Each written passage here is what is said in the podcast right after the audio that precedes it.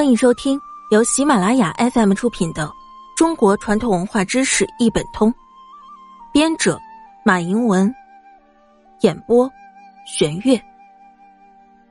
第一百九十五集：居家生活饮食文化之鸡肉、牛肉、肉馅的贮存常识。鸡肉巧贮存。将用于油炸的鸡肉涂上盐和胡椒，撒上酒，装入塑料袋里，冷藏起来。将用来清炖的鸡肉喷少许酒后，再放入塑料袋冷冻起来。牛肉巧贮存。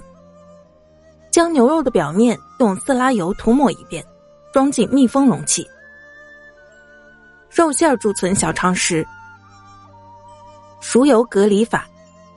肉馅儿如一时不用，可将其盛在碗里，将表面抹平，再浇上一层熟食油，可隔绝空气，存放不易变质。油炒贮存法：将肉馅儿用油炒一下，晾凉后装入塑料袋，封好，放入冰箱。本集播讲完毕，下期见。